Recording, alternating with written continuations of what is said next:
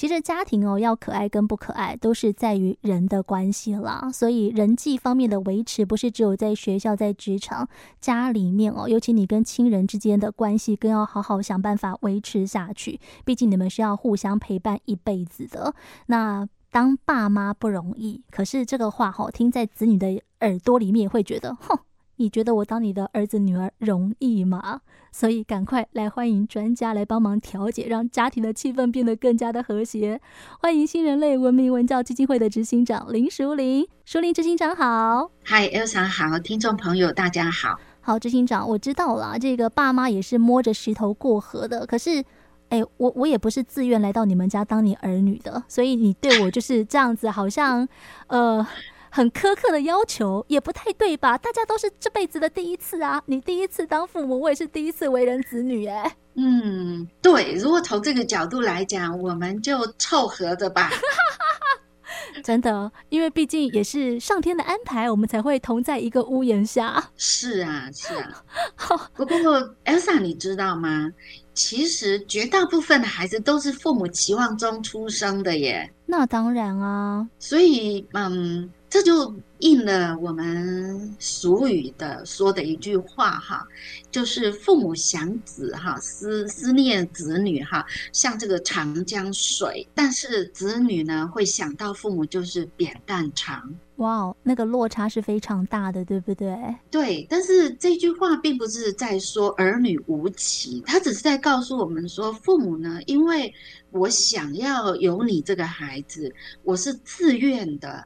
我主动的，所以很显然我会付出的更多哦。但是有时候我们从这个角度想，呃，因为我想要有你这个孩子，我愿意为你付出更多，我会不会因为这样而担心我付出的最后是付诸东流水？嗯，尤其是在青少年这个阶段，更会觉得哈，起干 ham ham。是啊，呃，闽南话有一句话说啊，咋怎样的呀？呢我。家家的警告，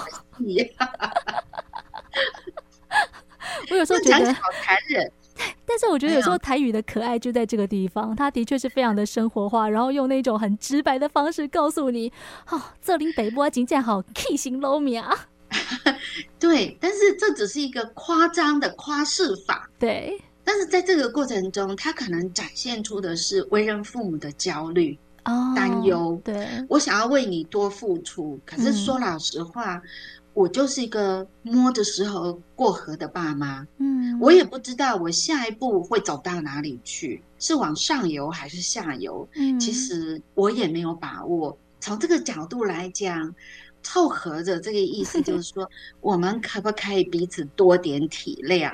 这个真的非常的需要，因为呃，有一句话大家一定也常听到哦，“养儿方知父母恩”，就是当新时代出来的时候，像现在的新手爸妈，太太才刚怀孕，哇，已经在想就是产检啦、月子中心啦，甚至这个幼儿园、托儿所、保姆。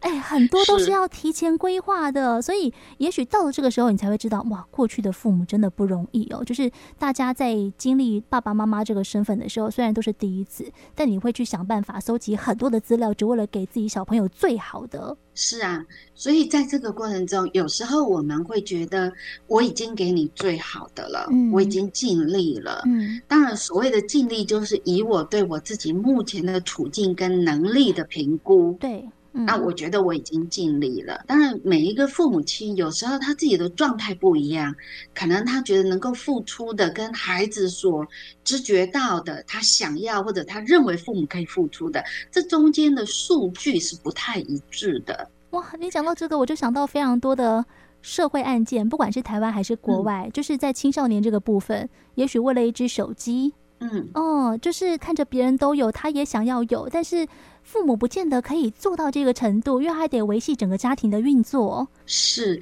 所以很多时候，嗯、呃，身为父母这一回事，这个角色理论上来讲，社会大概都有一定的看法、一定的期待。嗯，可是呢，我们很少是从孩子的角度来看父母的角色。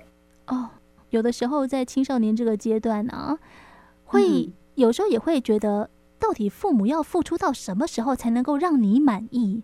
哎呀，真的很难呢。对对，我觉得有时候有很多很让人揪心的案件发生的时候，就会觉得，呃。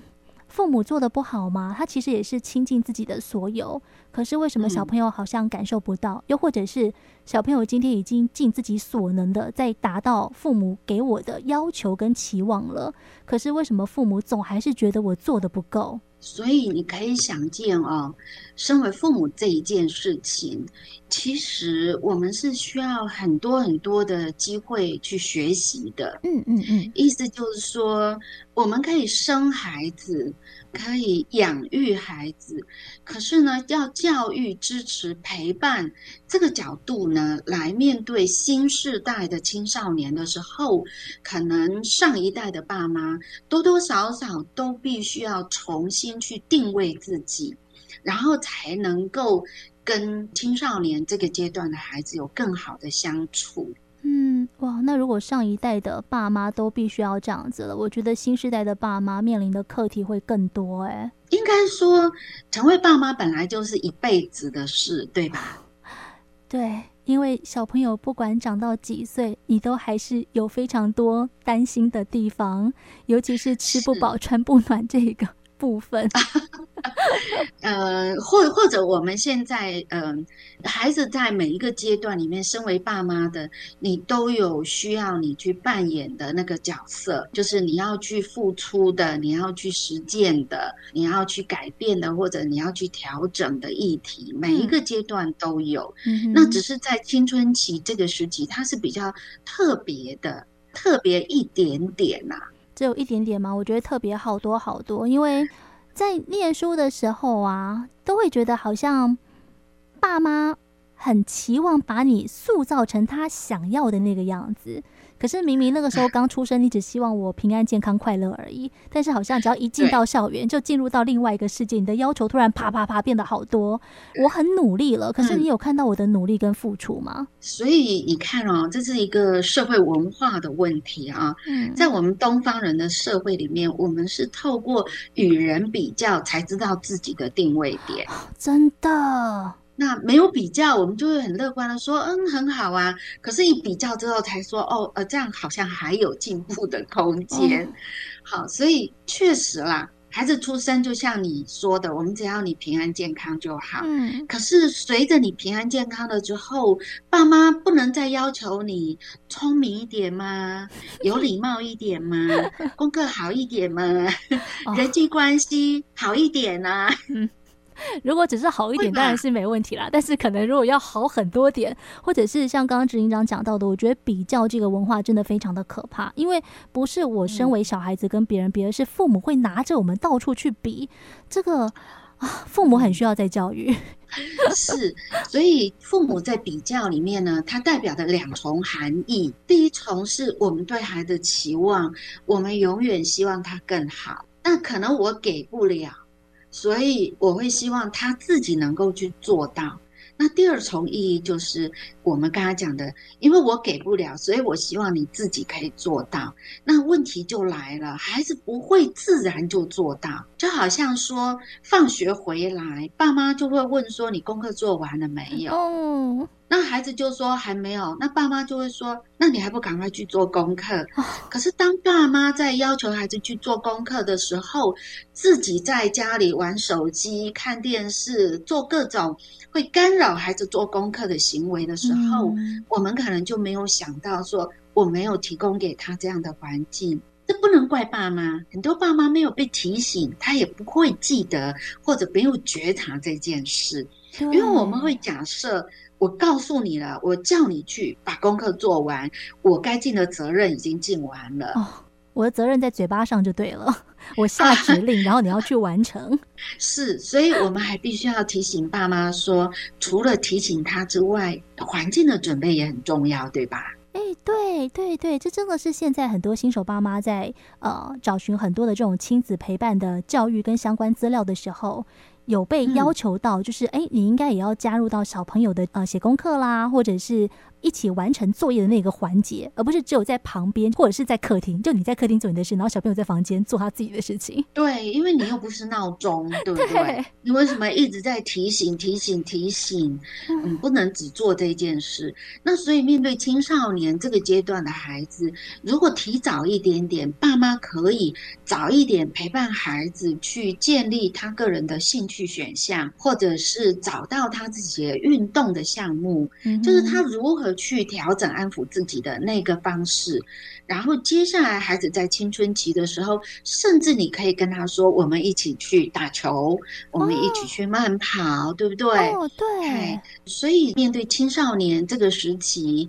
怎么样去预防我们跟孩子之间的冲突，或者是如何好好相处？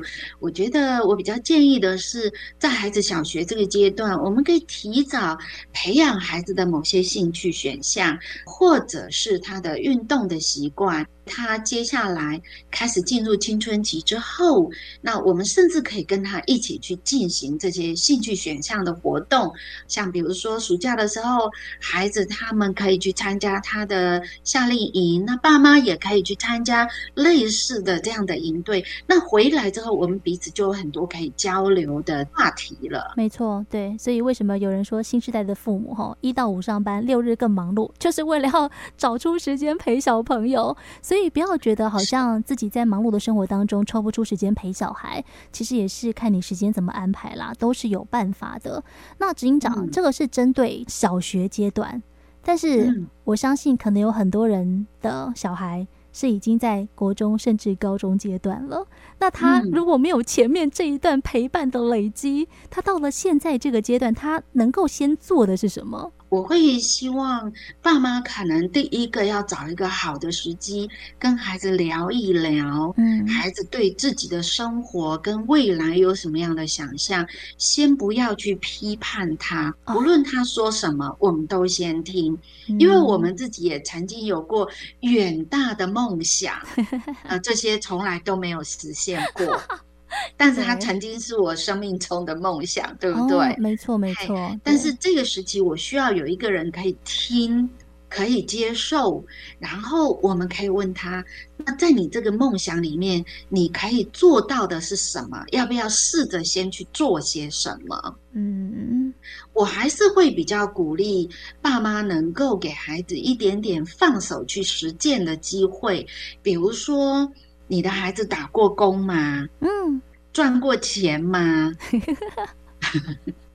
我相信，其实很多家长都会说有，我的孩子有。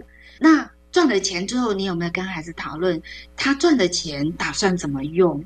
哇，多半应该都是小朋友想怎么用就怎么用，因为那是他赚来的钱。所以我会觉得，跟孩子讨论他打算怎么用这一笔钱的时候，不要那么快的把那个老师的。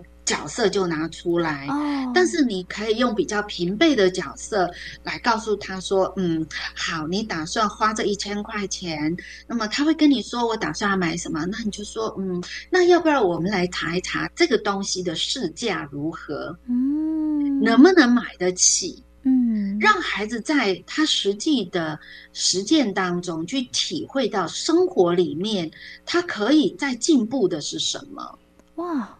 呃，听执行长这样讲，你就会发现，就是机会教育真的无所不在。也许从小朋友有想打工的念头的时候，你就可以跟他讨论：哎，那你打工，你为的是想要增加工作的经验，人跟人之间的这种相处的应对，还是说你是为了赚钱？那如果是为了赚钱，你想把钱用在哪里？所以你不要觉得自己不会聊天哦。其实一个。话问下去之后，有很多的延伸话题是可以继续讨论下去的。总之，嗯，我觉得大家在跟小朋友，当你就是想要做一点就是跟亲子之间关系的改变的时候，我们都说了聊天非常的重要嘛。可是也提醒所有的爸爸妈妈，千万不要把话给聊死了。请你要记住执行长说的，你要放下你想要教育对方。你现在是聊天，所以你让对方有机会好好的讲话。你就算很想要吐槽他，很想要。念他都先吞回去吧，先听小朋友讲完，说不定小朋友讲完，你会发现，哎，你刚刚那些想要脱口而出的念啦、唠叨啊，全部都不用了，因为你的小孩比你想象的还要更棒。是的，嗯，所以请各位爸爸妈妈多给自己，也多给自己的小朋友一点信心。今天谢谢林淑玲执行长，谢谢。